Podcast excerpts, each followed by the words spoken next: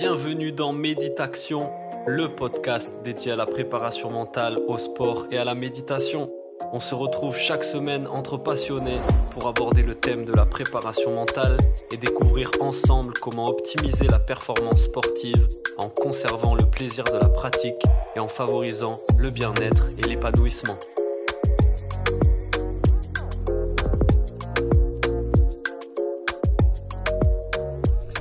C'est parti, bienvenue à toutes et à tous dans le podcast Méditation. On se retrouve pour un nouvel épisode avec un nouvel invité. Et encore une fois, on reçoit un combattant, un guerrier même, ceinture noire de Jiu-Jitsu brésilien, professionnel de MMA. Il a commencé le sport euh, dès son plus jeune âge, il a ensuite euh, basculé dans les arts martiaux et il a un sacré parcours, j'espère qu'il va partager avec nous. Grégory Ouamitan, salut Grégory, comment ça va? Eh ben, écoute, euh, merci euh, à toi de me recevoir euh, sur ce podcast. C'est un honneur, d'autant plus que tu connais un peu ce que sont les Kanaks. Mhm. parce qu'il me semble que tu as vécu là-bas. Donc, non, c'est un honneur de pouvoir participer à ce podcast aujourd'hui. Et, puis voilà, parler de moi, parler de, mon parcours, de ce qui s'est passé, de ce qui va se passer aussi dans le futur. Et de toutes les belles choses qui se sont accomplies bah, durant, durant cette année. Quoi. Mhm. Donc voilà. Et il y en a à dire, il y en a à dire. On va faire le tour. Merci à toi d'avoir accepté l'invitation, vraiment. T'as un parcours euh, très inspirant, tu as de beaux projets, donc je suis ravi qu'on puisse en parler ensemble aujourd'hui. Yes. euh, tu as commencé euh, le sport très jeune, hein? Est-ce que tu, on peut revenir un peu sur ton parcours sportif? Alors euh, oui, j'ai commencé le sport très jeune. Euh, il faut savoir que j'étais quelqu'un de, j'étais atteint entre guillemets de maladie euh, mhm. qui s'appelle hyperactivité, mhm, mhm. enfin hyperactive du moins. et et ben ça s'est décelé assez rapidement et c'est pour ça que ma mère m'a mis m'a mis au baby basket et à la gym très tôt, très très tôt. Quand je dis très tôt, c'est genre les petits étaient acceptés à 4 ans. Moi, à 2 ans, j'étais déjà là-bas. Hmm. Donc voilà, c'est vraiment par là que ça a commencé. Et c'est là où on a pu voir un petit peu euh, mes capacités en termes de, voilà, de faire du sport, de faire des activités euh, qui n'étaient pas forcément de mon âge, mais, euh, mais voilà, où ça s'est bien matché. Et au final, ben, voilà, comme tu as dit, avec les années, avec le temps, en passant par le foot, en passant par le handball, le sport-études aussi, euh, j'ai vraiment eu un parcours sportif de A à Z parce que, comme je te dis, j'étais en sport-études. Mhm. Et, euh, et, puis voilà, dès mon plus jeune âge, 16 ans, 17 ans, j'ai commencé vraiment euh, le jiu-jitsu brésilien. Ouais. Et puis, et puis voilà, ce qui m'a inspiré aussi de ce côté-là, c'est c'est ces fameuses cassettes qu'on avait, euh, enfin que les grands frères avaient euh, de l'UFC. Mhm. Notamment moi, tant Cabot, c'était vraiment quelqu'un qui m'impressionnait puisque c'était le gros barbu qui fonçait sur les gens. Mhm. Et puis voilà, c'est un peu ce qui m'a, ce qui m'a, ce qui m'a donné envie de euh, de me lancer là-dedans. Après, pourquoi j'ai commencé par jiu-jitsu brésilien? Parce que tout simplement le club où je suis allé à Lyon proposait cette discipline, la mettait plus en avant que le, enfin, le MMA, le pancras à l'époque. Donc du coup, bah, c'est ce qui m'a permis un petit peu déjà de commencer par le jiu-jitsu, faire mes ceintures, faire mes compétitions, et après par la suite euh, euh, mettre aussi en avant euh, le pancras, parce que le MMA n'existait pas, enfin c'était pas, c'était pas quelque chose dont on parlait en France à cette époque-là. Et avant le jiu-jitsu brésilien, tu as fait un petit tour par le karaté aussi, non? Oui, oui, oui, oui, oui, j'ai fait du karaté. Ouais, ça n'a pas duré longtemps, mais J'en ai fait, euh, j'en ai fait peut-être deux ans. D'ailleurs, je mhm. salue mon, ancien prof Joe, euh, s'il entend ce podcast euh, même un peu plus tard. Mais vraiment, c'est, ouais, ça a été une étape un petit peu peut-être. C'est vraiment ce qui a fait que je me suis senti bien dans les sports de combat, enfin dans les arts martiaux. Et c'est peut-être derrière ce qui a fait que, en, ayant la connaissance de ce club qui, qui, se situe sur Bron, dans la région lyonnaise, euh, c'est peut-être ce qui a fait que voilà, j'ai voulu continuer, aller un peu plus loin, voir un peu ce qui se passait. Mais c'est vrai que le karaté, euh, voilà, ça a été, euh, mhm. je pense, je pense, moi, ça a été un petit peu l'élément déclencheur de savoir si est-ce que je voulais faire des sports de combat, sachant qu'en même temps, je faisais aussi du foot. Hein. Donc c'est pour ça que c'est un parcours sportif qui est un peu. Ouais, c'est super intéressant. T'es passé, justement, c'est ça ma, ma, prochaine question, c'est que tu es passé par plein de disciplines différentes. Qu'est-ce qui fait que quand tu découvres le jiu-jitsu brésilien, tu te dises ben waouh et qu'en fait aujourd'hui eh ben t'en fasses encore au plus haut niveau.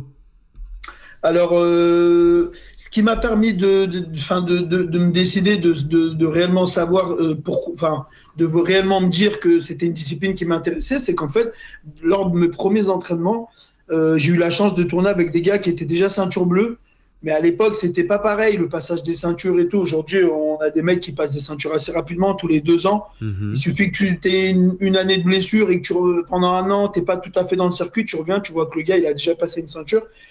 Et à cette époque-là, bah, j'ai eu la chance de tourner avec des ceintures bleues, donc vraiment des, bonnes ceintures bleues pour, pour, pour cette époque-là.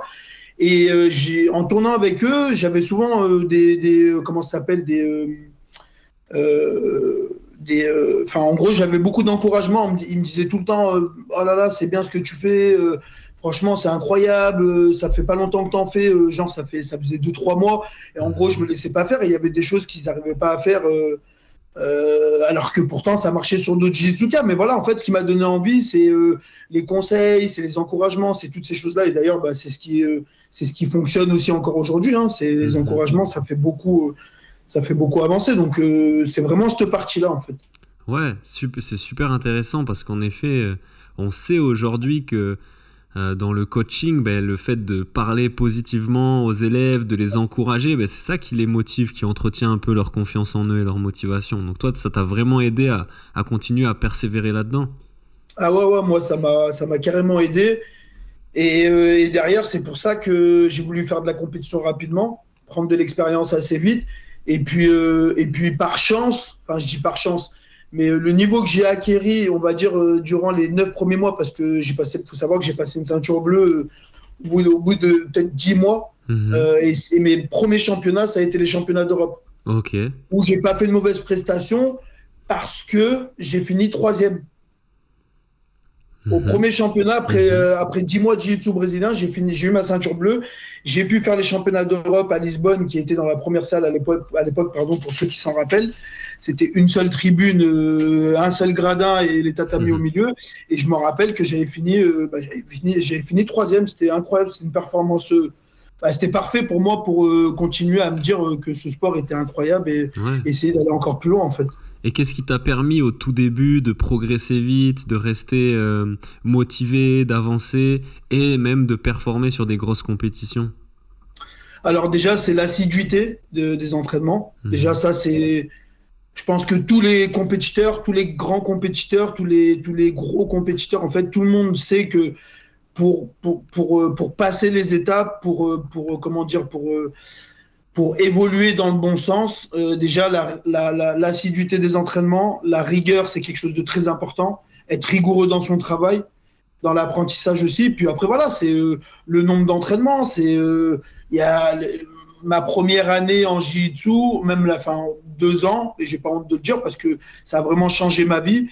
C'était que je travaillais pas, donc j'avais la possibilité aussi d'aller à l'entraînement, on va mhm. dire quasiment tous les jours. Mhm. Donc après, bah forcément, euh, quand tu vois, quand tu vas deux ou trois fois plus que que quelqu'un, euh, enfin ou que d'autres, et eh ben ça te permet d'apprendre deux ou trois fois plus vite. Forcément, tu as l'entraînement tous les jours et tout, donc forcément le, le, mais voilà, la rigueur, l'assiduité, euh, l'acharnement, la, détermination, je pense que c'est des points qui sont importants. Et petit clin d'œil aussi au coaching particulier, enfin ou même collectif. voilà, c'est des points sur lesquels il faut insister quoi. Si on veut aller loin rapidement et, en étant performant. Génial, génial. Et ça, tu penses que justement ces qualités-là de détermination, de rigueur, d'assiduité, c'est des choses que tu avais déjà développées avant dans ton parcours sportif et du coup que tu as pu réutiliser quand tu découvres le, le JJB euh, oui, oui, enfin, après, je ne sais pas si j'ai tout le temps eu de la rigueur, etc. Parce qu'après, avant mes 17 ans, voilà, ça reste un âge qui est quand même jeune. oui, on se rapproche des 18 ans, mais on est encore dans l'adolescence, on est encore dans, dans ce système de vie où, euh, où voilà, on pense qu'à s'amuser. Donc, en fait, c'était un jeu. C'était même pas, euh, pour moi, si on m'avait pas proposé de faire de la compétition, bah, j'en aurais peut-être pas fait. Mais vu que c'était un club où il y avait pas mal de compétiteurs, bah, je me suis lancé. Mais, mais après la rigueur, la détermination. Après, je pense que c'est des choses qui, enfin, qui me qui font partie de moi. Pourquoi? Parce que quand je fais quelque chose, quand j'entreprends quelque chose, en général, j'aime bien que ça fonctionne. Et comme je l'ai dit euh, juste avant, euh, si tu n'as pas un minimum de rigueur, si tu n'as pas un minimum de détermination, ça va être compliqué d'entreprendre et d'aller au bout de, des choses voilà, que tu désires avoir, en fait. Et je pense que oui, j'ai toujours été un peu comme ça. Et puis j'ai toujours fait de la compétition, en fait, même en ayant fait du baby basket, même en ayant fait, quand j'étais vraiment jeune, du, du, karaté ou peu importe la discipline. Euh, la compétition, en fait, je vois pas le sport sans compétition parce que pour mhm. moi, c'est le fruit de ton travail, en fait. Même que tu gagnes ou que tu perdes, en fait, c'est un moment différent de ce que tu peux euh, ressentir en étant dans une salle avec des, des coéquipiers, des partenaires d'entraînement ou peu importe. Donc euh, voilà, c'est vraiment. Euh, ouais, je pense que j'ai eu ça depuis, euh, depuis longtemps. Alors je sais pas depuis quel âge, mais en tout cas, voilà. Ouais, depuis petit. Et c'est. C'est ça qui est hyper chouette dans le fait de faire du sport depuis très jeune, c'est que tu développes des, des, qualités, une personnalité aussi, que tu peux réinvestir dans d'autres sports, mais surtout que tu peux réinvestir dans ta vie de tous les jours. Ouais, c'est ça, c'est ça, la vie de tous les jours aussi, parce que malgré tout, on a quand même certains projets professionnels, bon, y compris dans le sport. Hein, c'est vraiment là-dedans que je voudrais euh, euh, m'épanouir. Euh, c'est vraiment là-dedans que je voudrais faire ma vie et tout. bien sûr aussi en, gagnant sa vie parce que c'est le but. Mhm. On fait pas ça à titre gratuit aussi. Hein, faut, mhm. Aujourd'hui, la vie elle coûte cher et tout. Donc, mais mais je pense que après voilà, dans les projets professionnels, il y en a aussi à côté. Et puis de toute façon, il faudra de la rigueur. Il faudra aussi de la détermination. Donc, comme tu l'as, comme tu as pu le dire, c'est en fait, toute la vie en général, elle marche avec ces choses-là. En fait, si on ne s'impose pas certaines choses, si on n'est pas un minimum rigoureux dans son travail, dans, dans, les choses qu'on a envie d'entreprendre, bah, je pense que c'est difficile un petit peu d'avancer. On va avancer, mais plus doucement que quelqu'un qui a vraiment de la rigueur, qui se dit vraiment non, tel jour je fais telle chose, telle semaine je fais, je fais telle et telle chose, tel week-end euh, je profite pour faire ça. Euh, enfin, hmm. voilà, c'est des choses. En fait, c'est voilà, c'est s'imposer à soi-même euh, une façon de travailler. Et là-dedans, comme on le redit encore une fois, c'est la rigueur, euh, la, discipline, euh, l'envie d'aller loin, enfin la détermination, tout ça, c'est des hmm. points qui sont hyper importants. Ouais, et vraiment aussi, je trouve, ça permet de développer ce goût de l'effort et ce dépassement de soi, tu vois, qui est hyper utile dans la vie d'une personne.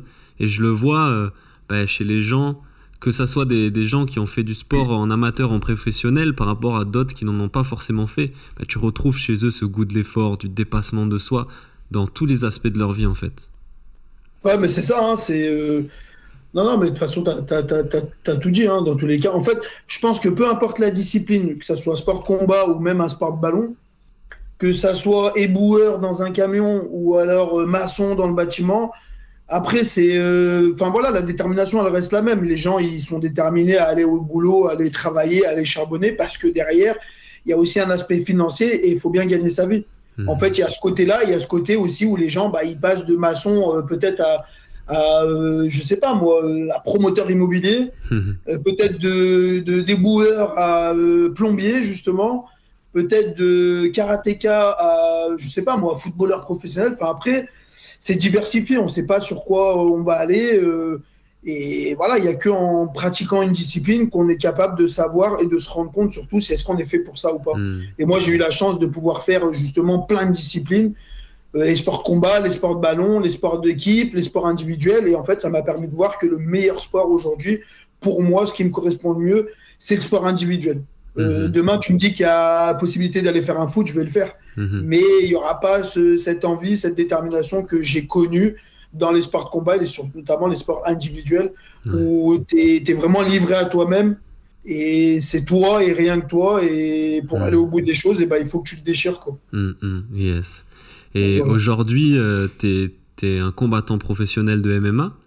Euh, c'est le Jiu-Jitsu brésilien qui t'a servi de tremplin vraiment vers le MMA alors, euh, je vais dire, je vais te dire carrément, ouais, je pense que c'est, enfin, je pense, j'en suis même sûr, parce que au début, pour en revenir au premier club de jiu-jitsu que j'ai fait dans ma vie, euh, mhm. là où j'ai vraiment j'ai commencé mes racines, euh, quand je suis parti de là, en fait, on m'a dit ouais, il y a un gars euh, à Bron, aux dans un club qui donne des cours de MMA. Et puis tu sais, c'était vraiment le stéréotype un peu de, du gars, tu sais, avec les, les cheveux coupés un peu en crête. Tu sais, voilà, c'est Thierry Nakache en fait. Donc tout le monde le connaît et je pense que les gens vont, vont, vont enfin, la plupart des gens vont le reconnaître parce que c'est mhm c'est à travers lui que j'ai commencé le, le, jiu-jitsu brésilien.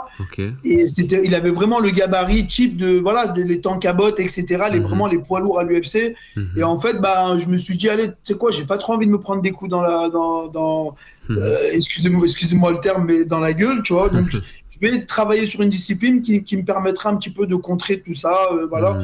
Et en fait, bah, j'ai bien fait parce que mes premiers combats de pancras, c'était peut-être 3-4 ans après où j'étais à la Bushido Academy euh, à Avignon et ça m'a permis un petit peu de voir euh, ah ouais et tout donc il y a possibilité en, en, pancras de, de pouvoir soumettre les gens beaucoup plus facilement enfin avec euh, de l'expérience de, de, pouvoir les soumettre mhm. et du coup bah en fait c'est un, un, acheminement je pense un peu normal hein, parce que c'est voilà c'est il y a la partie sol il y a la partie debout euh, en pancras il n'y a pas de frappe au sol en fait tout s'est rejoint et a formé cette petite sphère de, mhm. de sport combat et je pense qu'aujourd'hui, bah après, ça s'est lâché parce que aussi, il faut savoir que l'entourage, c'est hyper important. Chez Thierry Nakache, il était moins axé sur le, le, le, pancras à l'époque, le MMA encore moins, mais il y avait quand même les sports de boxe pied-point, euh, boxe euh, kickboxing, enfin voilà. Mais c'est ce qui m'a emmené. Euh, oui, je pense que la, la suite logique, c'était ça.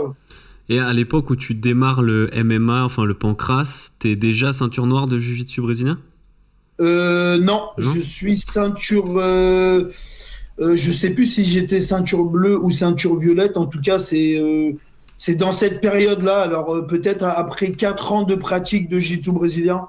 Parce qu'en ceinture bleue, je crois que je suis resté quand même deux ans. Donc quand tu vois, tu essaies de faire un peu le calcul. Ça tombe entre, enfin, je dis entre, il n'y a pas de d'entre ceinture, mais entre bleu et violette. Alors est-ce que c'était à la fin de ma bleue? Est-ce que c'était au début de ma violette? Mais en tout cas, c'est dans cette période-là. Ok, ok, ok. Et plus, plus globalement, est-ce que tu pourrais dire spécifiquement les arts martiaux, et peut-être même j'ai envie de te poser la question, ouais, spécifiquement le jiu-jitsu brésilien, qu'est-ce que ça t'a apporté dans ta vie? Oula, euh, ça m'a permis de pas de de, de, de, de, pas continuer sur une lancée de, de, de jeunesse un peu, euh, un peu débile, à faire des mhm. conneries, à faire des bêtises. Il faut savoir que j'ai failli. Euh, enfin, j'ai eu des gros problèmes avec la justice étant plus jeune. Mhm. Euh, la prison est pas passée loin, j'ai fait appel et tout. Bon, après, encore une fois, j'ai pas honte de dire, on a fait des bêtises, on assume, hein, voilà, c'est comme ça. Mais en, par rapport au fait de bah, justement ça s'est passé au foot, il y a eu enfin voilà, il y a eu ce qu'il fallait pas euh, qui est à cette période-là et en fait, j'ai découvert le jiu parce que je me suis dit c'est pas possible d'aller faire des matchs de foot et euh, de se mettre sur la gueule mhm. à longueur de temps dans un match alors que c'est censé être un, sport de ballon mhm. et non pas un sport de, combat. Et en fait, je me suis dit, tu sais quoi, c'est pour faire du foot et, et, aller se battre tous les week-ends, et ben tu sais quoi, autant aller autant aller faire des sports combat. Donc en fait, euh, vraiment aussi ce qui m'a permis de, sortir un petit peu de, ces bêtises d'adolescents de, voilà, de, l'époque, et eh ben c'est vraiment le jiu-jitsu parce que ça m'a canalisé, ça m'a montré qu'aujourd'hui dans la rue, euh, même avant, hein, même à l'époque, je me disais ah ouais en fait eux ceux qui ont des oreilles comme ça, ah ouais faut faire gaffe en fait. Donc euh, tu vois c'est un peu ce qui m'a aussi canalisé, ce qui m'a appris aussi certaines choses sur la vie que Une forme d'humilité aussi. Voilà, beaucoup d'humilité. C'est pas parce que le gars a pas aujourd'hui des grosses oreilles qu'il est pas super fort, tu vois. Mhm, mhm. C'est en fait, il y a eu plein de choses et je pense que c'est ce qui m'a aidé aussi à, bah, voilà, comme tu dis, avoir ce côté, euh, cette humilité, euh, ce côté où voilà, vous dire, il faut faire attention, c'est pas sur qui il faut tomber et tout. Mais voilà, c'est, ça m'a beaucoup aidé. Ça m'a beaucoup beaucoup aidé. Super. Et, et, donc toi, tu vas au JJB plus pour l'aspect euh, sport de combat, combativité. Et du coup, c'est en commençant le JJB, peut-être que j'imagine justement, tu, tu rencontres aussi ben, toutes les valeurs et les vertus martiales qui sont véhiculées à travers ce sport-là et qui t'ont peut-être apporté aussi. Ouais. Alors, euh, quand je parlais de discipline tout à l'heure, euh, je pense que le kimono, déjà, c'en est une. Hmm. Mhm. Ça reste l'outil de travail d'un jitsuka. Parce que si tu n'as pas de kimono, ça ne sera pas du jitsu, tout simplement. Tu peux avoir juste ta ceinture euh, ça sera pas, tu feras pas du jiu-jitsu, tu feras plus du grappling mhm, ou de la lutte à mhm. livrer, comme ils ont l'habitude de, faire avec les ceintures. Mais ça sera pas du jiu-jitsu brésilien parce que, et en termes de discipline, bah, le kimono, c'est comme un uniforme de, policier ou de, ou de militaire. Et en fait, on est tous logés à la même enseigne. Ou quand tu rentres sur le tatami, bah, le minimum, c'est de saluer ton prof. Mhm. Alors, je sais qu'il y en a qui aiment pas faire ça et tout, parce que pour eux, ça reste non, je, je m'incline devant personne d'autre que, que notre créateur. Mais, euh, mais je pense que voilà, c'est pas s'incliner, c'est en fait c'est respecter un code. euh, comme chez les pompiers, comme chez les militaires, où ils ont l'habitude de mettre la main euh, niveau Mhm, du crâne, saluer, ouais. leur, saluer leur commandant. Ça veut pas dire que je m'incline, c'est juste, il y a une discipline, il y a une façon de faire. On la respecte ou on la respecte pas. Hein. Ça veut pas dire qu'on est des mauvaises personnes. Mhm. Mais en tout cas, voilà, ce côté disciplinaire, je- et, et puis euh, voilà, enfin, d'avoir un prof qui te t'explique, euh, qui derrière te dit fais comme ci, comme ça, et que tu fais exactement comme ci, comme ça, ça reste aussi de la discipline Mhm. malgré tout. Donc euh, sinon, on ferait tous comme on en a envie. Ouais, ouais, ouais. Donc ça, ça t'a vraiment, tu penses, apporté une forme de cadre, de discipline dans, dans ton comportement, dans ton attitude, en fait? Ah oui, oui, non, mais totalement, hein, totalement. C'est, euh, c'est euh, avant, enfin, même en étant plus jeune, j'essayais d'être, de- de- d'être comme ça, de respecter au maximum les choses, parce qu'après, ça vient aussi d'éducation des parents. hein. Mhm. On aura beau dire tout ce qu'on veut, euh, mais, euh, mais oui, oui, c'est ça. Bien sûr que ça a joué sur, sur, sur un tas de choses, sur un tas de choses, et puis même le, le respect de, de, l'autre- de la personne en face de moi, qu'elle fasse jiu-jitsu ou pas. euh, en fait, tout, tout ça, tout ça, toutes ces valeurs, euh, ça, enfin, viennent euh, dans ta vie et chambouler certaines choses dans le bon sens du terme. Mhm. Et puis elles t'apprennent, euh, elles t'apprennent à, à longueur de temps, longueur d'années, enfin, peu importe, elles t'apprennent en fait toutes les bonnes choses que peut apporter un sport, que ça soit de combat ou de ballon ou n'importe quel sport, qu'elle soit en ayant. De toute façon, après, quand on regarde les sports de combat, dans tous les cas, tout le monde a la même tenue en fait. Euh, Enfin, quand je parle du jiu-jitsu, ils sont en kimono. Quand je parle de MMA, ils sont en short et torse nu. Quand je parle de karaté, ils sont en kimono. Quand je parle, Mhm. Enfin, je veux dire, voilà, tout le monde respecte ce truc-là et je pense que bah, c'est ce qui fait que bah, ça t'apprend des choses, forcément, ça, ça- c'est sûr même. Yes, énorme, énorme. Euh, tu, tu, tu faisais mention de ça au tout début, ouais, euh, du, de tes origines, toi, donc de Kanak, de Kanaki, Nouvelle-Calédonie. Moi, j'ai eu la chance, en effet, de vivre euh, là-bas, à Nouméa, pendant un an. Je salue toute la bande, d'ailleurs, s'il y en a qui nous écoutent. euh, je les salue vraiment chaleureusement. Et euh, de découvrir, du coup, ce, ce mode de vie qui est assez loin de ce qu'on peut connaître ici, mais qui est très teinté aussi de valeurs très fortes, de valeurs traditionnelles, notamment de respect, d'humilité, tout ça. Ça, quelle place ça a eu dans ton éducation et après dans, dans, dans ta pratique justement sportive, dans ta carrière? Alors, euh, pour parler de, de- de- des Wamitans, voilà, ça reste une communauté qui reste euh, incroyable. Mhm. J'ai pu en faire les frais, même au, niveau de mes derniers combats, au niveau des partages sur les réseaux sociaux, au niveau des commentaires. Mhm. Il y a eu une affiche euh, pour, du 17 décembre dernier. Je crois que j'ai jamais eu autant de partages. Je crois que c'est un truc comme 188 partages. Mhm. C'est énorme, j'ai jamais eu ça. Et en fait, c'est là où je me rends compte que cette communauté, bah, à travers les réseaux sociaux, parce qu'il faut savoir que j'ai jamais mis encore un pied en Nouvelle-Calédonie, mais Mhm. ça va pas tarder, je pense. Euh, à travers les réseaux sociaux, ils ont réussi à véhiculer un petit peu cette, euh, ce, ce, ce- je sais pas comment je pourrais expliquer, mais ce, Ce soutien, Euh, cette communauté ouais. là-bas. voilà, ce soutien, mais, mais mental plus que mental, parce qu'en Mm. fait, quand j'ai envie de réussir, j'ai envie de réussir, bah, forcément pour euh, la femme qui m'a mis au monde, ma merveilleuse maman, Mhm. Euh, ma femme aussi avec qui euh, je suis au quotidien, tous les jours, Mhm. depuis le premier jour, qui me soutient dans mes projets et tout. J'ai envie de réussir pour eux, mais aussi en parallèle pour, pour ces personnes-là qui, qui, qui donnent de leur temps, même si c'est juste un clic, même si c'est juste deux clics, même si c'est juste taper une phrase bravo champion, bravo Timo à mi-temps. Bah forcément, ça t'apporte, ça peut t'apporter que de le, que comme de la détermination, euh, de l'envie de leur montrer que même les jeunes qui sont là-bas au pays, qui sont sur le caillou comme ils peuvent l'appeler, Mhm. bah, c'est possible en fait. C'est Yes. possible de réussir. Moi, j'ai 35 ans. J'ai signé à un mois de mon anniversaire à l'ARES. Euh, ça reste la plus grosse, grosse organisation française de MMA, on est tous d'accord. Mhm. Euh, j'ai signé à 35 ans. Donc, les petits jeunes de 20 ans, 22 ans, il faut jamais qu'ils perdent cet espoir et de se dire Ah non, c'est foutu, on est là-bas, on est sur. Non, en fait, tu as des Kanaks qui ont aujourd'hui prouvé que c'était possible. Je suis pas le seul, hein, euh, Mhm. qui, ont, qui ont réussi à prouver que c'était possible de sortir un petit peu de, de la Nouvelle-Calédonie, d'aller en Europe, d'aller dans le monde entier pour pouvoir s'entraîner, performer, etc. Et donc voilà, mais après c'est une fierté, moi, de m'appeler Wamitan, enfin voilà. Mhm. Puis les grands Kanaks, on les connaît. Rock Wamitan, ça reste le tonton, euh, mon Mhm. tonton, ça reste le frère de mon père. Aujourd'hui, l'indépendance, euh, voilà, c'est des gens, ils sont, ils sont robustes, ils ont envie de, voilà, tu vois, ils sont, ils ont la niaque, ils veulent que ça soit chez eux, etc. Donc, euh, non, ça m'a apporté énormément et ça continue à m'apporter aujourd'hui. Hein, ouais, c'est dans, dans, ce que j'entends, c'est vraiment aussi beaucoup une, euh, une source de, de motivation. En fait, ça te pousse, cette communauté, elle te pousse, quoi, elle te motive à avancer. C'est ça, c'est ça. Quand tu vois qu'à Lyon, je devais combattre le 17 décembre, comme j'ai dit l'année dernière, ça s'est pas fait que mon adversaire a malheureusement eu le Covid. Hmm.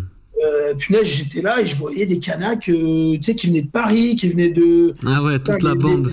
Ah ouais, les gars, et les gars, enfin même les, femmes et tout, tu sais, ils ont fait genre 400, 500 km, il y en a, pour venir me voir. Bah, même, même quand ils ont su que je combattais pas, moi, forcément un peu déçu et tout, mais hmm. tu vois, ils étaient là, tu sais, ils étaient dans l'ambiance, c'était. Et puis, et puis voilà, quand tu sais que tu as aussi des Kanaks à la fin du, du, du gala, hmm. quand tout le monde est parti, tu as les canas qui sont là en train de ramasser les canettes, les bouteilles par terre. Enfin, on voit que c'est des gens. Euh, hmm. Non, c'est incroyable, c'est incroyable. Et puis j'en ai des frissons quand je te parle, tu vois. Euh, ça m'apporte vraiment beaucoup, beaucoup, tu vois. C'est euh, et puis ils le savent, hein, puisque chaque canac qui m'envoie un message, eh ben je prends le temps de lui répondre, que ce soit sur Messenger ou en commentaire sur une publication. Bon, quand tu as 200 commentaires et tout, c'est compliqué, mais par contre, j'essaye de répondre au maximum aux gens, et notamment aux Kanaks, euh, parce que je trouve que c'est important. À 22 000 km, 23 000 km d'ici, euh, je pense que la moindre des choses, c'est ça, tu vois. C'est ça.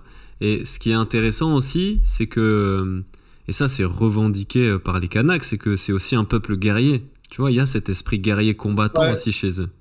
Ouais, et ben. Et toi, t'en es un, c'est ça aussi qui, qui est parlant peut-être encore plus pour eux.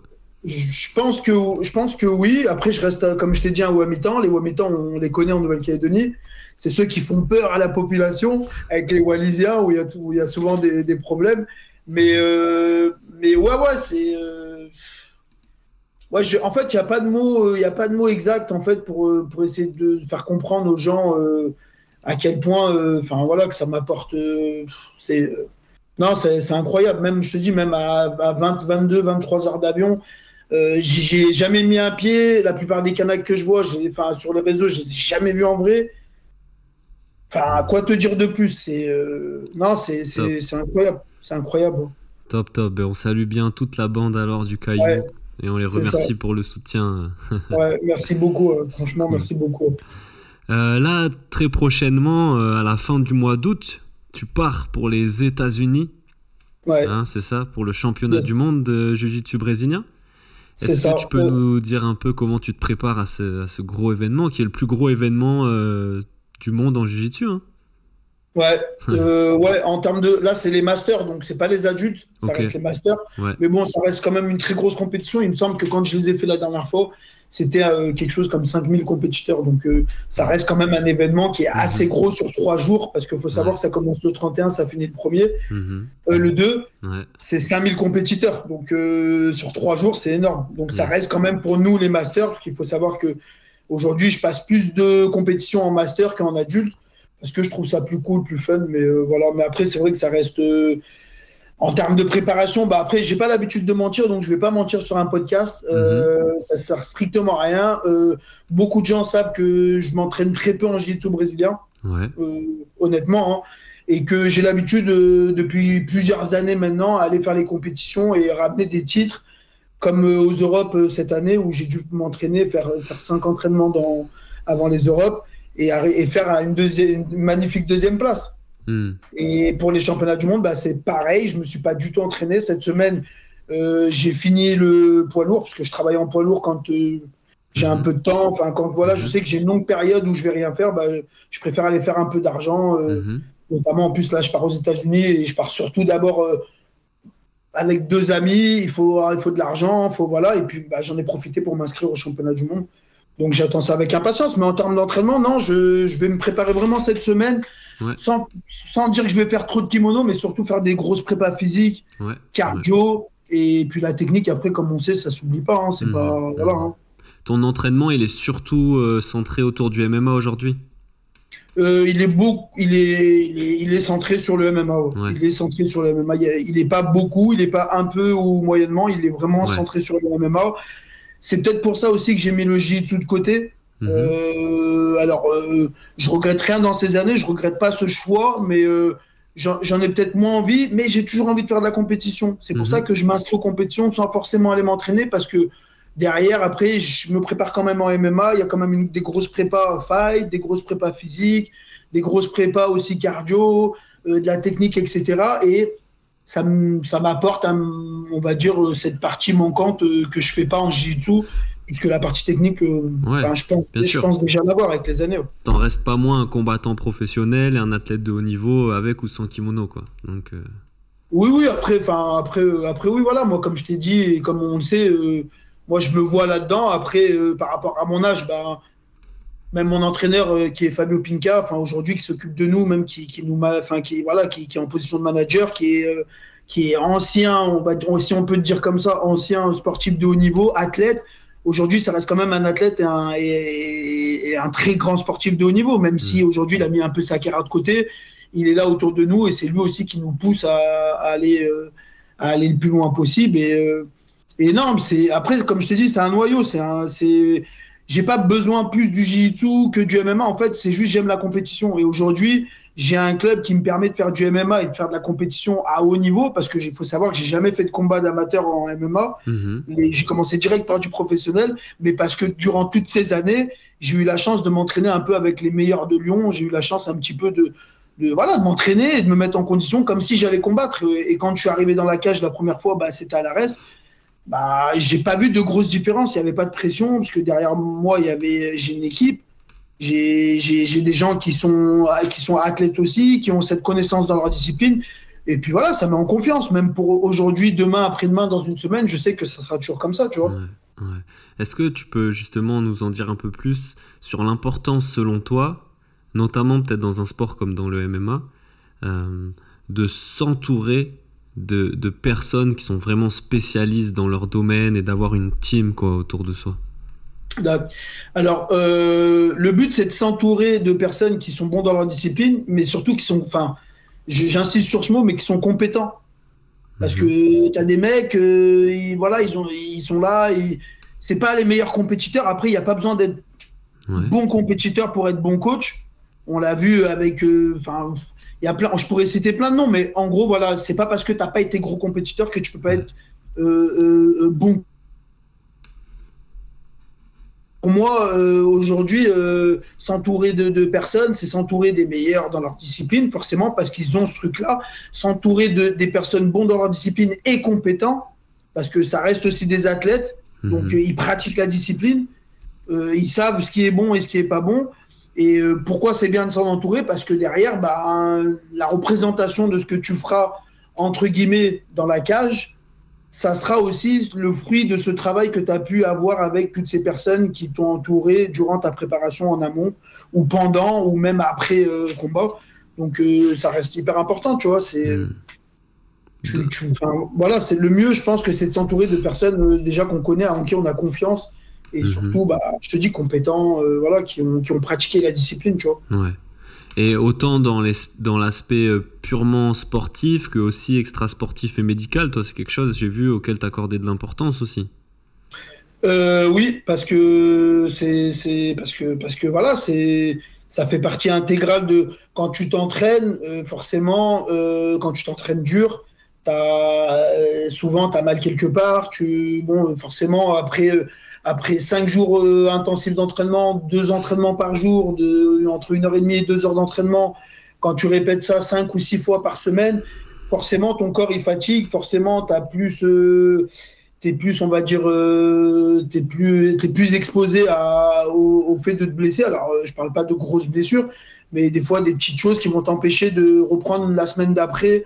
Le mieux possible donc forcément il bah, faut trouver le moment pour aussi aller faire des soins faut faut trouver aussi le moment pour, pour se reposer. Ça aussi, c'est très important parce que le sommeil, ça fait beaucoup de choses. Mhm. Mais voilà, les soins, que ce soit au kiné, à l'ostéo, je pense que c'est important d'avoir un suivi comme ça parce que déjà, ça te motive de recommencer une semaine où tu n'as pas de bobo, tu n'as pas de douleur.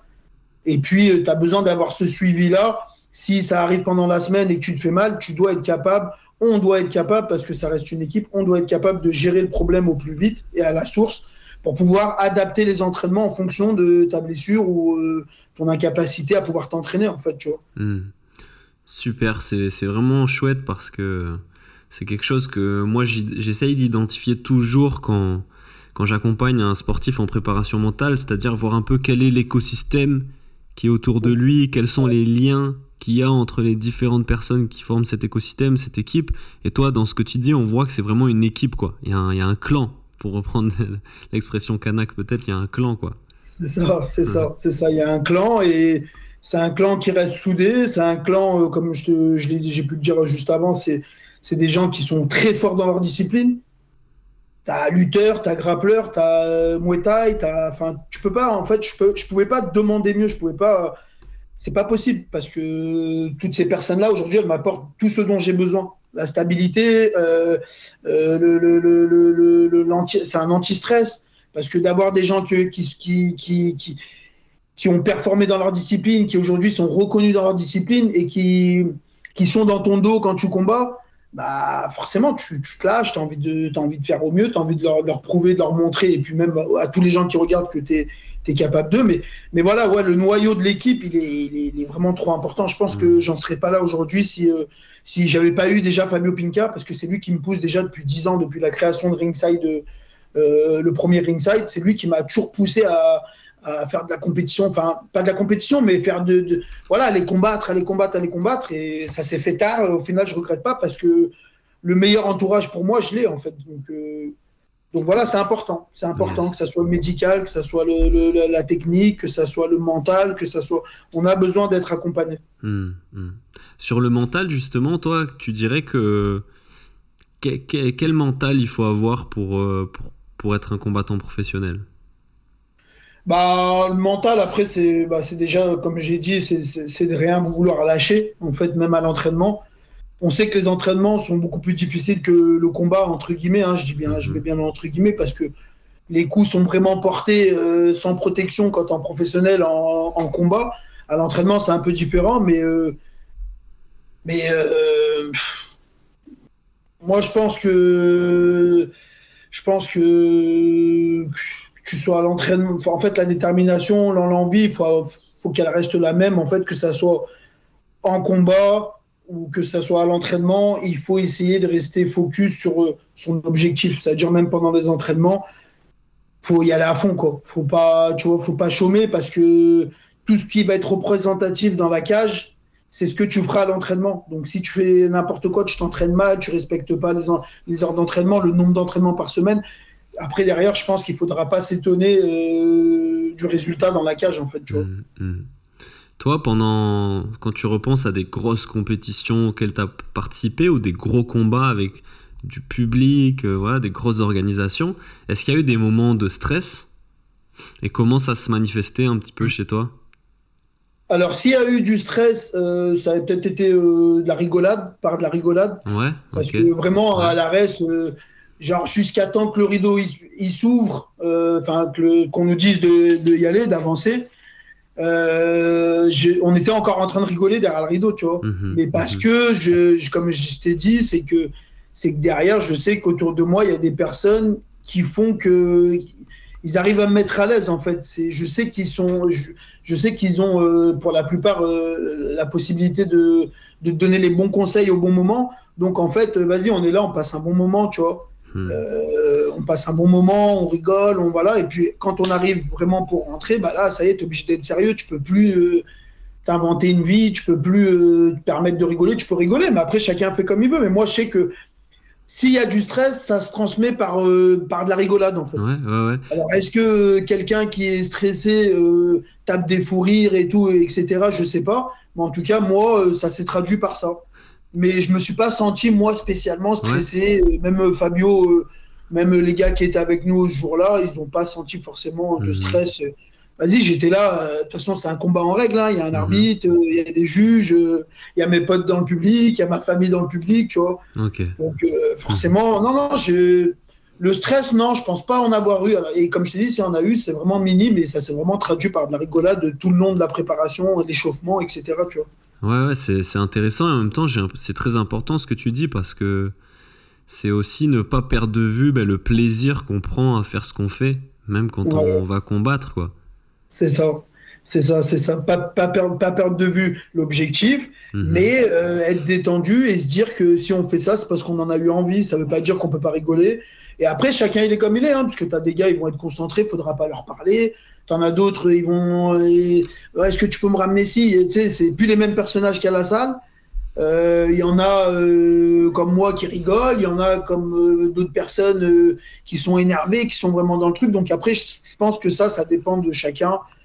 Et comme je dis, comme je t'ai dit, l'entourage, je pense qu'il fait beaucoup sur le fait que le stress, il soit pas au rendez-vous comme il devrait être. Si c'était peut-être pas eux dans mon coin, tu vois. Ok, on voit encore l'importance, ouais, de s'entourer des bonnes personnes parce que ça, ça va influencer positivement ton état mental aussi pendant, pendant le combat. Et... Ok, super. Je dis ça parce que c'est vrai que je, je vois souvent des compétiteurs, notamment jiu-jitsu brésilien, qui arrivent en compétition et justement qui peut-être euh, perdent un peu de vue le, le plaisir qu'ils ont à faire ce sport et n'arrivent finalement plus à prendre du plaisir en combat parce qu'il y a du stress, parce qu'il y a du public, des choses comme ça, tu vois. Ouais, ça, mais de toute façon, c'est pas qu'en jiu-jitsu. Il y a en jiu-jitsu, oui. Hmm. En, fait, je pense dans tous les sports où à partir du moment où tu es en compétition hmm. et qu'il y a une place à gagner, parce que c'est pas euh, genre euh, foot loisir ou euh, n'importe quelle discipline en loisir ou vraiment. ouais. C'est voilà. Et puis encore une fois, je pense que les sports individuels, as encore plus envie de gagner parce que tu es l'acteur de, de, de, ce qui se passe et tu es l'acteur de ce qui va se passer. Euh, peu importe le résultat. Mais derrière, après, forcément, bah, après, comme j'ai dit, c'est l'entourage et tout. Donc forcément, après, peut-être que ces personnes qui perdent un peu leurs moyens ou qui perdent un peu de vue cette chance de pouvoir pratiquer le jiu-jitsu brésilien ou le MMA ou n'importe quelle discipline, encore une fois, euh, c'est peut-être l'entourage ou c'est peut-être que eux, ben, à l'intérieur d'eux, ils ressentent peut-être pas les bonnes choses, ils ont peut-être pas la bonne, la, bonne vibes, ils ont peut-être mhm. pas la bonne, le bon mental pour ça. Après, euh, derrière, bah, voilà, le résultat, il est là ou il n'est pas là. Après, tu, tu, fais un travail sur toi, tu fais un travail euh, sur, euh, sur ta façon d'être et ta façon de faire quand tu vas aller combattre pour améliorer ça. Mais c'est vrai que ça, après, ben, c'est propre à chacun, encore une fois. Ouais, c'est important ce que tu dis. Il y a un vrai travail intérieur aussi à faire par rapport à ça. Et notamment, comme tu disais, par rapport à l'enjeu. Finalement, si c'est l'enjeu, le résultat qui te, qui te met une pression, enfin que tu te mets une pression par rapport à ça, quoi. Mm. Ouais, bah oui, non, mais c'est ça, hein, comme tu as dit, hein, le résultat, c'est le plus important. De toute façon, en compétition, euh, un compétiteur, il a envie de la première place. Il s'en fout de la deuxième, il s'en fout de la troisième, il s'en fout de faire un podium avec trois, deux, deux places de troisième. Mm. Euh, enfin, moi, il me semble, ah bah si, cette année, je suis quand même monté parce qu'il faut savoir que c'est la première fois de ma vie que je pars au championnat de France et que je me fais sortir au premier tour. Voilà cette année, ça a été vraiment bizarre. Je... Bon, bah, après, c'est comme ça. De toute façon, il faut accepter. On accepte de gagner, donc il faut accepter de perdre. Ça fait partie du jeu. Il y en a qui ont été meilleurs que moi. Et bah, je l'accepte et vivement l'année prochaine. Mais en tout mhm. cas, euh, en tout cas, voilà, ça fait bizarre. Ça fait bizarre, mais euh, voilà, on, veut toujours faire mieux. On veut toujours. Et forcément, vu que je m'entraîne en jiu-jitsu, il y a des performances que je fais plus, etc. Mais euh, on va s'y remettre. Yes. Est-ce que tu repenses à un combat Jiu-Jitsu brésilien ou MMA, pendant lequel le mental a vraiment joué un rôle déterminant?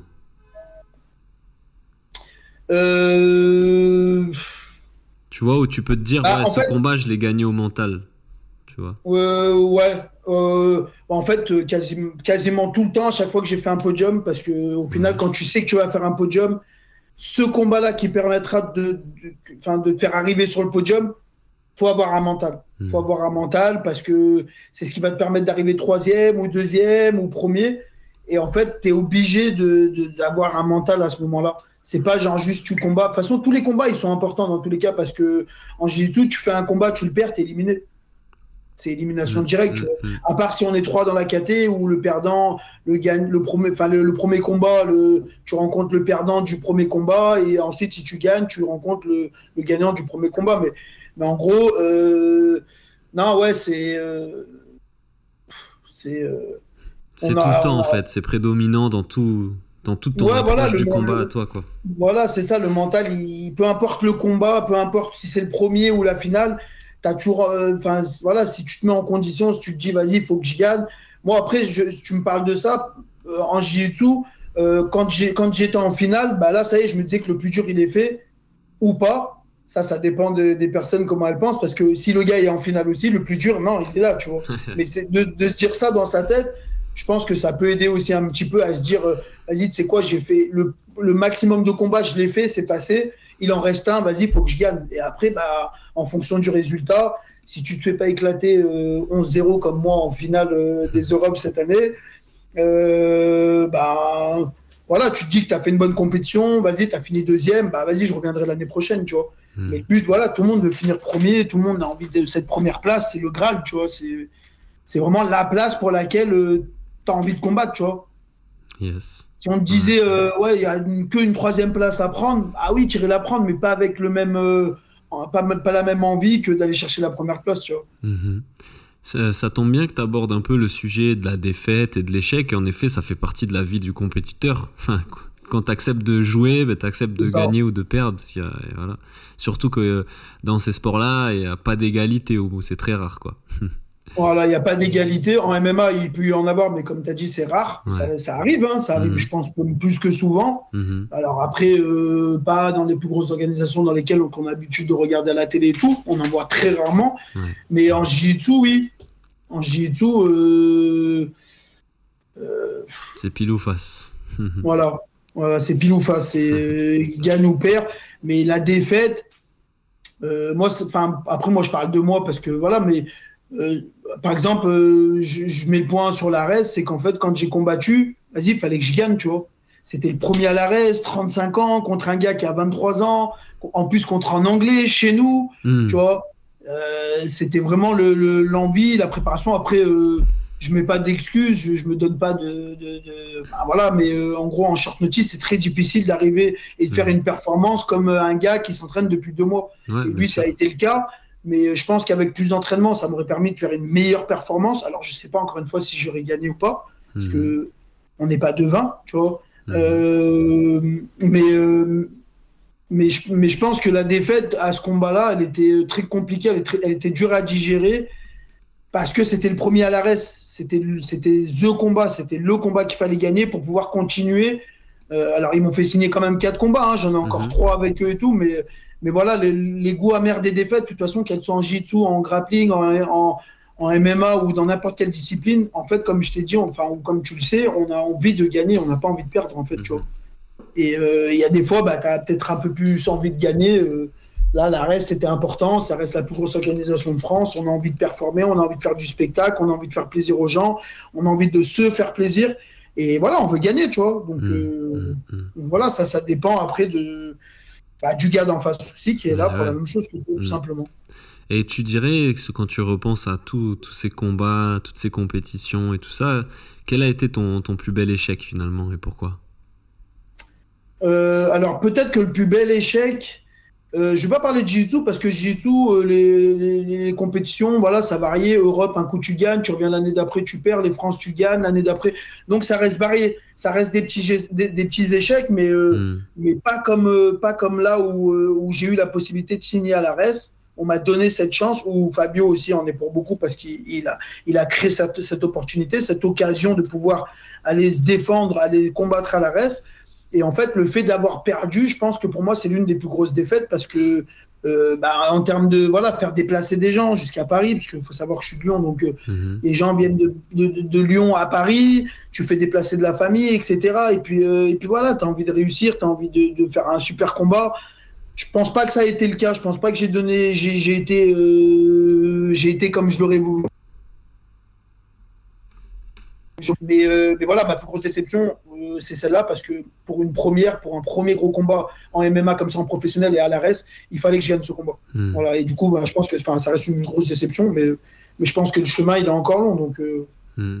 et, et, en, quoi, en quoi ça a été justement peut-être cette expérience transformateur et, et quelle leçon tu retiens pour la suite finalement de, de cette expérience? Eh ben, la, seule leçon que je vais retenir, c'est que pour combattre, et je pense que ça c'est pareil, que ça soit en jiu-jitsu, en, en, MMA ou en grappling, enfin, par rapport à nos disciplines à nous, c'est que déjà pour rien regretter, il faut s'entraîner. À l'arrêt, j'ai pas eu de, j'ai pas eu plus, plus, de deux semaines pour m'entraîner, mhm. mais voilà. Mais je pense que pour rien regretter, faut s'entraîner à fond en fait, tu vois. faut s'entraîner à fond, donner le meilleur de soi-même tous les jours à l'entraînement et en combat, bien sûr, parce que c'est vraiment le but ultime, c'est de gagner le combat. Et, euh, et, voilà, mais pour regretter, c'est ça, c'est ouais. d'être déterminé, s'entraîner comme un barjot, tu vois. Et puis, euh, et puis le résultat, après, il est là ou il n'est pas là. Hein. De toute façon, ça, les gens, euh, mm-hmm. ils l'acceptent ou pas. Dans tous les cas, quand tu as perdu, tu as perdu. Tu as gagné, tu as gagné, tu vois. Ouais, c'est très important, ouais, je trouve, ce que tu dis, parce qu'en effet, comme tu le disais, le résultat, il dépend pas que de toi. Forcément, il y a un adversaire en face. Par contre, toute ta préparation, tout ton entraînement, ça, ça dépend de, que de toi. Et tu sais, tu sais très bien si tu t'es donné à fond pendant cet entraînement-là, pendant cette préparation ou pas. Quoi. C'est ça. Tu peux pas te mentir, en fait. Hmm. Tu peux pas te mentir à toi-même et te dire ouais c'est bon je suis prêt mais tu sais que tu t'es pas entraîné tu sais que tu as loupé des entraînements tu sais que tu t'es pas entraîné à fond que tu n'as pas joué le jeu parce que le hmm. but, sincèrement, dans les prépas, c'est vraiment de pleurer. Hein. C'est vraiment de lâcher tes larmes. Euh, façon de parler. Après, chacun fait comme il veut. Mais tu sais, c'est vraiment genre de. Vas-y, tu sais, je suis mort, j'ai tout donné, j'en peux plus, euh, j'ai envie d'abandonner. Mais tu es quand même allé au bout. Tu vois. Hmm, hmm, du coup, bah, ça sera, ça, c'est un peu le, le miroir de ce qui va se passer, euh, tu vois, en compétition, encore une fois, en jiu-jitsu, en MMA ou en grappling. C'est vraiment le miroir de ce qui va se passer dans, dans le combat. Donc, en fait, quand tu te donneras à fond et que tu regretteras pas de t'être donné à fond, peu importe le résultat, bah, ça voudra dire que bah, déjà tu t'es pas menti pendant ta préparation, tu n'as pas menti aux autres, parce qu'il y en a plein qui euh, jouent le mhm. jeu à l'entraînement, enfin qui montrent que, et surtout sur les réseaux, parce que c'est vraiment un problème, mhm. euh, je m'entraîne, je m'entraîne, je m'entraîne, mais en fait au final tu te rends compte que le gars, ouais ok, bah, tu t'es entraîné, mais tu en as fait le minimum, quoi, as vu, on le sait, tu vois. Mhm. Donc euh, non, ouais, je pense que c'est important de se donner à fond, de toute façon c'est toujours le mot d'ordre en fait. Hein. Ok, et ta plus belle réussite, ça serait quoi? Euh, Sportivement parlant? Ouais. Alors, sportivement parlant, euh, ma plus belle réussite, eh ben, sincèrement, c'est d'avoir connu euh, Fabio Pinca par rapport à. Je parle de lui parce que pour moi, c'est un exemple, hein, et c'est pas un mhm. exemple que pour moi. On était aux États-Unis l'année dernière, encore au mois de mars. les gars, ils attendent que Fabio Pinca, pourtant on est aux États-Unis, tu vois. Donc c'est pour dire à quel point le personnage, il est, il a un impact dans les sports de combat, dans la boxe pied-point. Enfin voilà, mais moi, pour moi, mon plus bel exemple, c'est lui. Et ma plus belle réussite aujourd'hui, c'est d'être, c'est de, l'avoir à mes côtés en fait. Hmm. Euh, je vais te dire tous les jours, parce que quand on se prépare, il est là tous les jours. Euh, il, est, il, donne, il donne, euh, il donne sa vie pour nous, pour nous trouver des combats, que ce soit pour les amateurs ou les professionnels, pour organiser des, des, des, événements, des galas comme là au Octogone 2. C'est la mhm. deuxième édition. Il y aura deux fois plus de monde. Ça sera, il y aura, il y aura, enfin voilà. mais voilà, le gars, il, donne sa vie pour nous. Il est là tous les jours. Et en fait, je pense que ma plus grande réussite aujourd'hui, sportivement parlant, c'est vraiment d'avoir intégré cette équipe de ringside. Euh, et que lui en fasse partie et à tout le reste hein, c'est un Graal après hein, tu vois c'est mhm. une grappe où les gens viennent tac tac se greffer dessus et en gros euh, euh, lui va aider lui, lui va aider lui, lui va aider lui. Enfin, chaque personne a y trouvé, euh, je veux dire son intérêt, mais c'est pas le mot, enfin, c'est pas le bon mot, tu vois. Mais en gros, chaque personne apporte un truc à, une personne et ainsi de suite, en fait, tu vois. Mm, mm. Mais ma, meilleure réussite, euh, je pense que c'est ça. Enfin, c'est même pas, je pense, c'est juste que c'est c'est ringside, quoi. Yes, magnifique. Et toi, aujourd'hui, de par ton expérience dans le jiu-jitsu, dans le MMA, tu joues aussi un rôle peut-être un peu de mentor ou de conseil pour des plus jeunes combattants qui sont dans ta salle, dans ton, dans ton entourage? Euh, oui, oui, je, je, bah, je, pense servir d'exemple. Après, de toute façon, quand, je le vois par rapport aussi, encore une fois, au réseau, même quand, quand tu arrives à la salle après un combat ou avant un combat, quand tu te prépares, forcément, tu as tous les petits jeunes qui sont là, qui, qui comme moi d'ailleurs à l'époque, où quand il y en avait qui allaient combattre, bah, tu es, impressionné. Tu tu te dis, ah, j'aimerais bien être comme lui et tout, machin, mais en fait, bah, après, c'est avec le.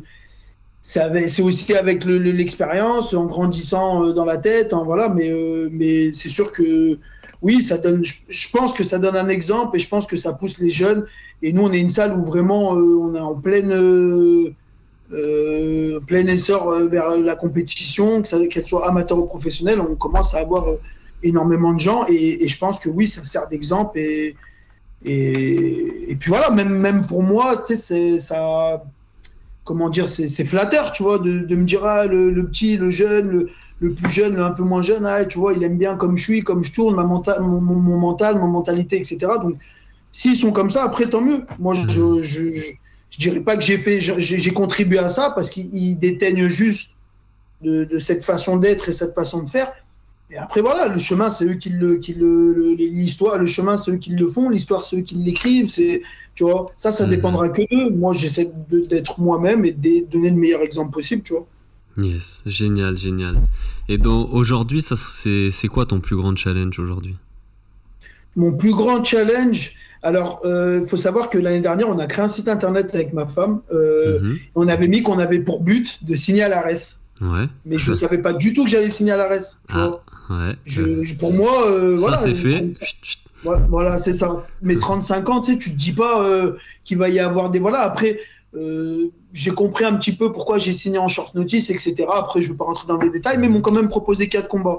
Mais on avait déjà l'année dernière mis pour projet en gros, projet, euh, les ambitions, c'est de signer à l'ARES et pas manquer. Euh, six mois après, sept mois après, ben, qui sait, c'est l'ARES qui vient à nous et qui nous propose un contrat de quatre combats. Donc après, en termes de rêve et de voilà, ben après, je pense que tout le monde a envie d'aller à l'UFC, tu vois. Mm-hmm. Et ça reste l'organisation la, la, plus prestigieuse, la plus grosse euh, au monde. Et, et, pourquoi pas T'as vu Je me dis en fait, s'il y en a qui ont réussi à le faire, pourquoi pas moi? Donc ma détermination, mon, projet, oui, c'est d'aller plus loin que l'ARES. Maintenant, à l'ARES, il va d'abord falloir que je fasse mes preuves. Ça prendra peut-être le temps qu'il faudra, mais en tout cas, voilà, ma détermination, c'est d'aller dans une plus grosse organisation. Et puis euh, voilà, que ça soit l'UFC ou, autre chose. Hein. Ça peut être. Euh, ça peut être en Russie, comme euh, on a un Lyonnais qui s'appelle Malik Merad, où lui, il avait signé à l'ACB. Mhm. C'est en Russie. Enfin, je veux dire, voilà, tu as, le FC aussi, qui est, je pense, aussi accessible plus mhm. accessible que l'UFC ou que n'importe quel. Parce que voilà, je, il, laisse, il laisse la chance aux combattants. Mais voilà, ouais, non, je pense que mhm. peu importe, après, tant que c'est une grosse organisation plus grosse que la reste, ben pourquoi pas. Aller plus loin, quoi. Plus loin Aller plus loin, voilà. Voilà, c'est ça. Yes, yes, yes. Euh, je voulais. Euh, attends, merde, j'ai perdu ma question. Euh, ton plus grand challenge et oui, justement, dans, ce challenge-là, euh, comment euh, les gens peuvent te soutenir? Parce que tu, vois, là, tu as, fait un post récemment sur Instagram, justement, disant que tu es aussi en recherche de sponsors et que les gens peuvent te soutenir dans tes projets, dans, tout l'investissement que toi, tu mets dans ton parcours sportif.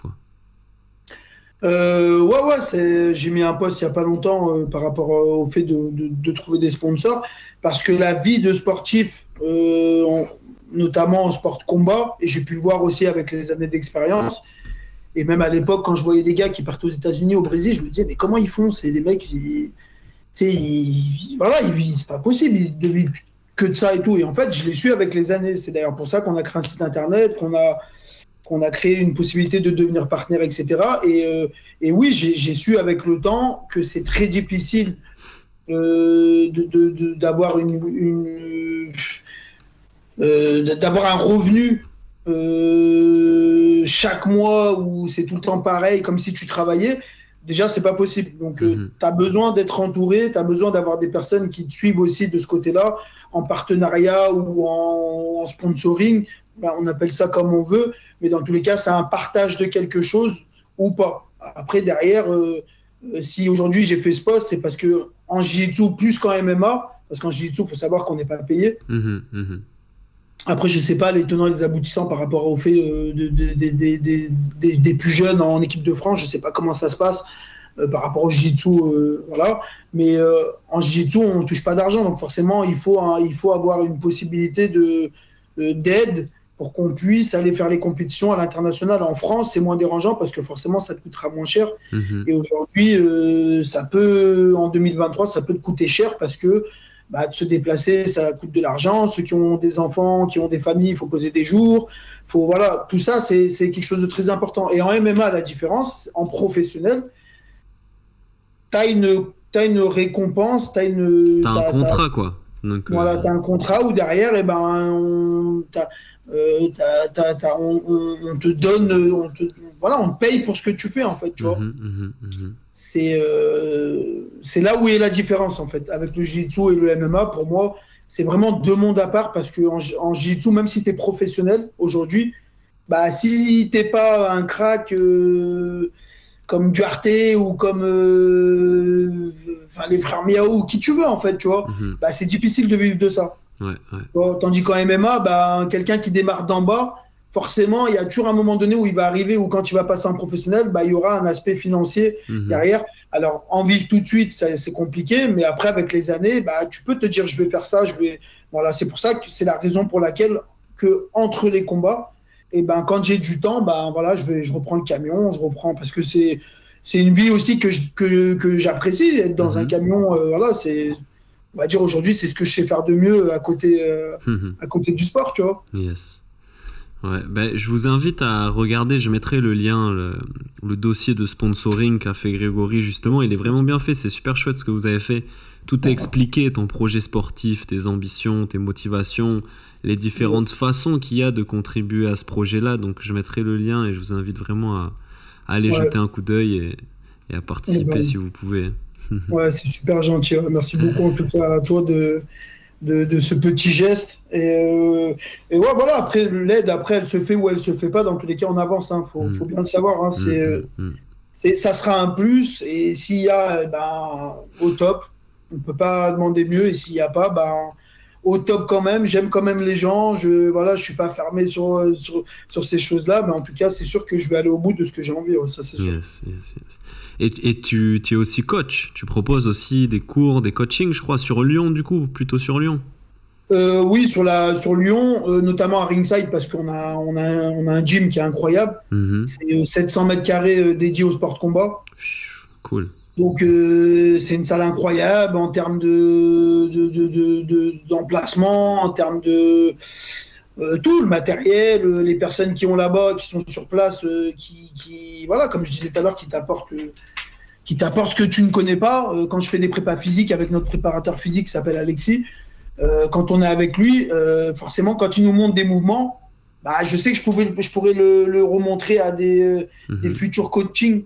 Mhm. Donc, euh, donc voilà, mais ouais, les- la plupart des coachings que je donne, c'est vraiment euh, sur, dans, dans ma salle. À l'extérieur, on m'a proposé cette année et tout, mais c'est vrai que c'est compliqué parce que, comme je dis, euh, à côté du, du MMA, si t'as pas de rentrée d'argent, c'est compliqué. Donc, euh, Mhm. je peux pas juste avoir un coaching par-ci, un coaching par-là et vivre de ça, c'est pas possible. Oui, Il bien sûr. vraiment, c'est Ouais. vraiment que du matin au soir, je sois comme ça à faire des coachings privés ou, par- Mhm. ou, euh, en fait. Ouais, ouais, ouais. Mais c'est aussi Jiu-Jitsu brésilien. Proposes des cours Euh, non, particuliers pas de jiu-jitsu brésilien. Je, je- si jiu-jitsu brésilien, j'en je- je- je- j'en ai un euh, avec lequel, euh, avec lequel bah, ça se passe très bien. Il a 64 ans. Cool. Ah ouais, génial. Ceinture blanche, ouais, à qui j'ai remis des barrettes il n'y a pas longtemps. J'ai remis trois barrettes parce que je pense que au-delà de son âge et de, de, de ce qu'il peut entreprendre, même en compétition, parce qu'il n'en fait pas, c'est vraiment déjà son assiduité, euh, sa détermination et sa rigueur, encore une fois, on en revient. Mais, et puis c'est quelqu'un qui est régulé sur ses entraînements. Alors je lui ai pas donné les barrettes pour, euh, c'est pas, il n'y a pas d'aspect financier, il n'y a pas de, je lui donne les Mhm. barrettes pour le garder vers moi.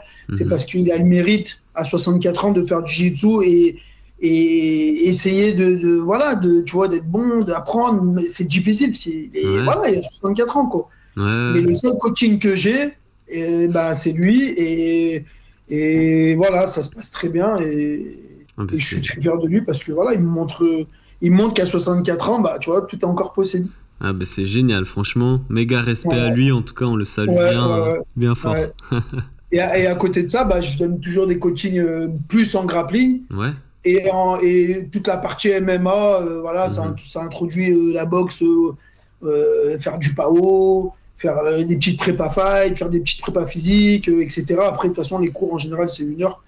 Donc, euh, après, on a le temps de voir euh, que la personne doit ou pas travailler, ce que surtout elle a envie de travailler, parce que moi, je fonctionne beaucoup comme ça. C'est en gros la personne, voilà, c'est quoi tes lacunes? Il y a- Tu te sens mal dessus, tu te sens mal dessous, tu te sens mal quand tu boxes, tu te sens mal Mhm. quand tu luttes. Bah, on va travailler les points, euh, les points Mhm. négatifs, en fait, tu vois. Ouais, ouais. Ok, super, parfait, parfait. Et euh, t'as un combat de MMA qui arrive aussi bientôt, le 14 octobre, il me semble. Euh, ouais, j'ai un combat de. Comment? Octogone, t'en parlais, ça Voilà, Octogone deuxième édition, organisée par euh, le fameux Fabio Pinca. Mhm. Euh, et puis voilà, j'ai déjà. sans même. euh, Enfin, pour, pour l'instant, voilà, il n'y a que les affiches qui sont sorties. On va Ouais. commencer à se préparer là.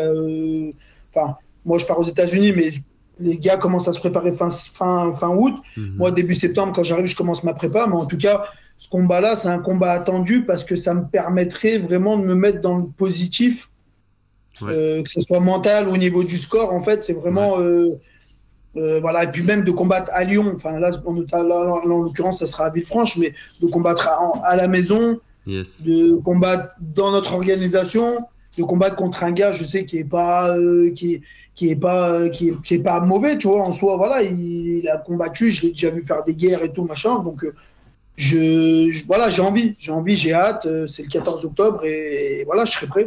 Cool, cool, cool. Ben allez, un rendez-vous alors le, le Rendez-vous 14, le 14 octobre octobre. pour ce Ouais. bel événement. C'est cool à domicile en plus. Ouais, ouais, ouais. Chouette, chouette, chouette.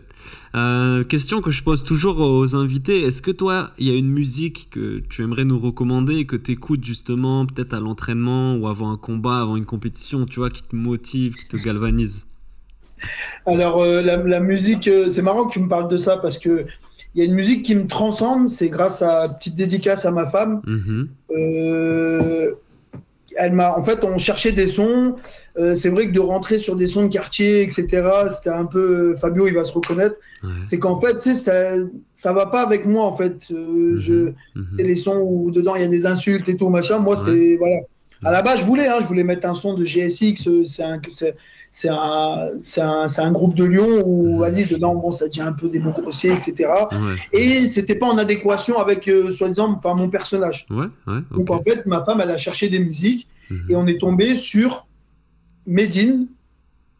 Euh, et le nom, c'est Ataï, la musique. Ah bah oui, c'est la chanson sur le chef Kanak justement qui a fait la première euh, première révolution contre les- la France, je crois. Contre les colons, c'est ça. Ouais. Ah ça, ouais, elle, est- ça. elle est géniale cette chanson. Elle est. Je quand je l'écoute, je. Ouais. Enfin non, c'est, elle est incroyable. Et puis en fait, venant de Medine, Mhm. on- maintenant je sais, et en ayant regardé un peu de plus près, parce que je me suis pas juste intéressé à la musique, du coup je me suis intéressé un petit peu au personnage, même si je connaissais déjà ses sons, mais c'est vrai Ouais. que je me suis pas penché sur son histoire. Et ben il a pour habitude de faire des sons dans ce style-là où il, il, y a, il y a une histoire et en gros ben, il crée un son à partir de cette histoire, mais il, il crée pas un son juste à partir de cette histoire. Il s'intéresse d'abord à l'histoire Mhm. et de là bah, il crée un son. Et en fait bah quand j'ai vu ça, enfin quand on a entendu ça, j'ai dit mais c'est incroyable. Ah ouais. Surtout Incroyable, pour toi, ouais, ça a beaucoup de sens, c'était raciste. Ah ouais, ça, bah, a plus que du sens parce que c'est grâce aussi à ça aujourd'hui si euh, peut-être les Kanaks les Kanaks existent. Mhm. Ça se trouve, ils auraient peut-être pas existé. On ne sait pas en fait ce qui se serait passé à l'époque, tu vois.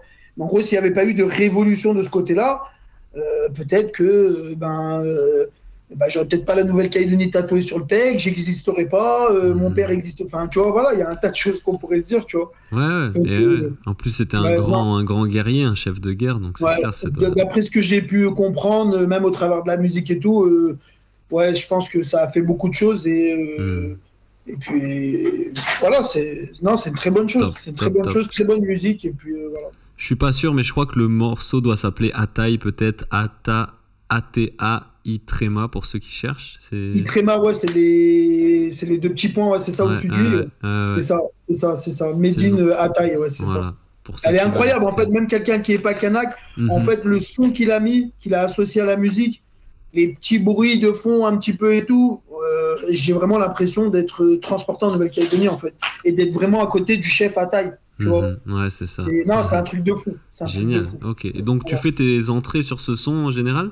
J'ai fait mon entrée à Arès sur ça. Ouais. Je vais la faire, je pense, sur euh, le 14 octobre là. À Menton, je ne l'ai pas fait parce que j'ai un ami qui- de Lyon qui fait du MMA, qui, qui boxe aussi en amateur, Mhm. qui voulait absolument que je rentre sur un de ses sons. Ok. Et en fait, ce qui a été incroyable, c'est que les gens ont vraiment kiffé, même le directeur du casino, dédicace à lui d'ailleurs s'il écoute ce podcast, et ben même lui, et ben il était euh, genre, il m'a, il m'a même envoyé un message pour avoir la musique de, de- Ah ouais. de mon collègue. Ouais, et c'est une musique vraiment, tu sais, qui te met dedans en fait. Il te parle de bagarre, de clé de bras, de, tu sais, donc forcément, Ok, énorme. c'est en adéquation avec le, tu vois. Ouais, ouais. Ok, ok. C'est un euh, morceau sur le MMA en fait. Voilà, Yes. sur le MMA, sur le fait de, en gros, je suis tout seul, j'ai, j'ai, en combat, voilà, j'ai besoin de personne, euh, voilà, tu vois, etc. Donc c'est un son vraiment aussi qui est, les gens ont tout ce qu'il fait. Voilà, même le DJ, euh, etc. euh, ouais, tout le monde a aimé. Alors après, je pense pas que je vais re-rentrer sur le même son à Lyon le 14 octobre. Après, on verra. Ça, ça sera vraiment, je pense, au moment, tu vois. Ok, ok. Bon, merci pour la recommandation en tout cas. Ouais, avec chouette, chouette, chouette, euh, pareille question que je pose à chaque fois. Est-ce que tu aurais euh, un livre à nous recommander Peut-être un livre qui a eu un impact euh, important sur toi, qui, tu vois, sur ta vie Sur, sur ma vie? Alors, alors c'est pas du tout un livre de sport combat, ni volume 1, mhm. volume 2 de Jiu-Jitsu brésilien pour ceux qui connaissent, mais qu'on m'a traité, voilà, tu vois, j'ai voulu je suis pas un grand lecteur, mais il y a, y, a, y, a, y a, quelque chose qui a un peu changé. Je vais pas dire ma vie, mais la, ma, ma, vision de la vie. Tu vois, c'est deux choses différentes. C'est en gros, euh, c'est comment je vois les choses aujourd'hui, euh, dans quel sens on avance, euh, est-ce qu'on avance bien, est-ce qu'on n'avance pas bien. C'est, il s'appelle la stratégie du choc. Oh. Et je pense qu'il y a plein de gens qui le connaissent. Ça m'a aidé hein, pour plein de petites choses. Hein. Ça m'a montré que aujourd'hui, la vie tient vraiment qu'à un fil euh, même au niveau euh, de, des personnes qui nous, euh, qui, qui, nous gouvernent, qui nous, voilà. Enfin, c'est un livre qui a changé un peu ma vision des choses et aujourd'hui, je fais les choses avec envie et je le fais surtout parce qu'il faut le faire, parce qu'on n'a qu'une vie et que demain ça peut se terminer par un Covid, par un truc, par une mhm. connerie, tu vois, qu'on va nous mettre en place. Donc ça a vraiment changé ma vie. La stratégie du choc, ok, intéressant. La stratégie du choc, ouais. Yes, merci. Euh, dernière petite question avant de, conclure ce, bel épisode. Est-ce que tu aurais un invité à me recommander avec qui je pourrais parler justement peut-être de préparation mentale, de sport, d'arts martiaux, tout ça? Alors, euh, en jiu-jitsu ou en MMA peu importe celui que tu penses euh, avec qui. Alors en jiu-jitsu, ben, je vais faire cette dédicace, euh, ça, mhm. ça, reste une dédicace quand même, mais mon entraîneur Vincent Nguyen, qui a déjà fait pas mal de podcasts, mhm, euh, très connu, enfin même j'ai envie de te dire, c'est voilà, c'est c'est un, un, point culminant un petit peu de, de du jiu-jitsu brésilien en France parce que aujourd'hui je crois qu'il est responsable d'arbitrage il va arbitrer à l'international, au mondiaux, je crois même que là, il est au World Master, enfin, qui va, si je dis pas de bêtises, mais voilà, c'est le gars qui a, qui, a t'imagines, qui a arbitré quand même euh, des, combats de Kinan Duarte. Des finales internationales, ouais, ouais. Voilà, donc le personnage, euh, il sait ce qu'il dit, il sait ce qu'il fait. Si aujourd'hui il est là, euh, c'est pas pour rien. Hmm. tu auras toujours des gens qui vont dire oui, mais parce que il est proche de ci ou de ça. En fait, non, on s'en fout. comme je dis et comme on a dit tout à l'heure, le travail effectué, c'est lui qui l'a fait et personne d'autre. Hmm. donc moi, je pense que ça pourrait être un bon invité parce que c'est quelqu'un qui, voilà, qui a de très bons arguments, qui a de très bons conseils. Et aujourd'hui, si le Jiu-Jitsu avance en France, bah, il en est pour quelque chose, tu vois. Yes. Et il se reconnaîtra quand je dis ça parce que déjà je suis pas le seul à le dire et puis c'est une, une, vérité, tu vois. Il faut pas avoir mhm. peur de dire des choses. Bah, et t'es pas le premier à me recommander d'inviter. Ah ouais, non, mais c'est. Euh, aucun, aucun, aucun regret, aucun bégaiement même de ma part de dire euh, ouais, je sais pas si. Non, non, c'est valeur sûre à 1000%, vraiment. si j'arrive à l'avoir entre deux euh, Word, Pan et. Ouais, parce qu'après, voilà, il y a ça aussi. Voilà, il y a, y, a, ouais, il y a ça aussi, le fait de pouvoir euh, l'avoir réellement. Après, je pense que le meilleur temps, ça serait la rentrée parce que il n'y a rien de spécial entre début septembre et mi-octobre. Et je pense que c'est la meilleure période pour l'attraper. Euh, dans les griffes du podcast. Je vais essayer en tout cas, ouais, c'est vrai que ce serait vraiment intéressant. Je suis curieux d'avoir son avis sur tout ça. Ouais, ça, ça, pourrait être pas mal. Après, en jiu-jitsu et en, en MMA, enfin, tout ce qui est sport combat, euh, comme ça, je pense que Fabio. Après, je te parle des personnages que je connais, je te parle des personnages avec qui j'ai l'habitude d'être. Mais Fabio aussi, c'est pareil. C'est par son expérience. Euh, très peu de Français ont, l'expérience que lui, il a eu euh, de, carrière professionnelle de, combattant. Hmm voilà, c'est, euh, il a combattu tous les meilleurs. Il a et aujourd'hui Fabio, c'est Fabio, tu vois. C'est pas un combattant euh, euh, comme tout le monde, tu vois. C'est c'est c'est le combattant, tu vois. Donc après lui aussi, je sais que voilà, c'est quelqu'un que tu pourrais inviter. Et lui, ce qui est bien, c'est qu'il y a eu une transition entre la boxe taille et le MMA. Hmm, Donc il a pu voir ce que c'était la boxe taille, il a pu voir ce que c'était le MMA, il a pu voir l'entre-deux, il a pu voir un petit peu ce, ce changement. Et, et derrière, aujourd'hui, il se place en tant que manager, il se, passe il se place en tant que head coach, il se place en tant que, que entraîneur. Tu vois, en fait, toutes ces, toutes ces responsabilités-là qu'il a, c'est pour ça que tout à l'heure, je disais un peu plus, un peu plus haut dans le, dans le podcast, c'est que aujourd'hui, il donne, il donne vraiment sa vie euh, pour, euh, pour nous, pour les gens de la salle, etc. Donc lui, je pense qu'aussi, ça serait, ça serait quelque chose, le podcast. Ouais, ouais, ouais. carrément. Ok, cool, parfait, parfait, parfait. Euh, écoute, Grégory, je suis obligé de te remercier encore une fois pour ce ah, bel échange, de nous avoir partagé tes défaites, tes échecs, tes réussites, tes challenges, ton parcours, tes ambitions. C'est vraiment chouette d'avoir d'avoir tous ces retours. Moi, je te souhaite beaucoup, beaucoup de réussite là, dans tes prochaines séances, même dans, dans ta vie euh, en général. C'était vraiment intéressant de, de pouvoir euh, échanger avec toi, donc merci beaucoup. Ouais, ben merci, merci à toi. Hein. Puis je remercie, enfin, je te remercie beaucoup déjà d'avoir pris le temps de m'avoir proposé euh, de faire ce podcast et remercier aussi euh, bah, la communauté de, de, de, de, ton podcast en fait, mmh, mmh. Euh, de m'écouter, de, voilà, de repartager, etc. Après, on ne connaît pas les retombées, mais dans tous les cas, je pense que venant de toi, connaissant maintenant un petit peu le personnage à travers les réseaux, à travers, mmh. à travers la vidéo et le son, etc.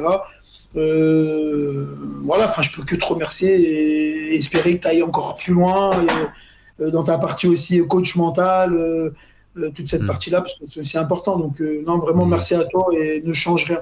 Yes. Merci Grégory. Merci à tous ceux qui auront pris le temps d'écouter cet épisode. Et on se retrouve bientôt pour un nouvel épisode du podcast Méditation. Ciao. Ciao. Merci.